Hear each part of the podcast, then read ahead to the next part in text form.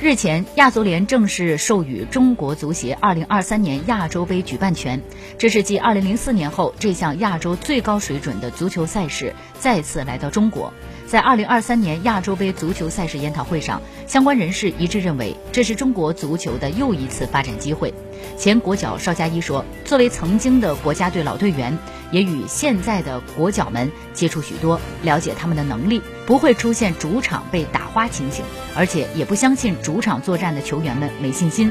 同时，他认为规划球员是一个趋势，不光是国家队层面有益，对青少年球员培养发展也都有帮助。”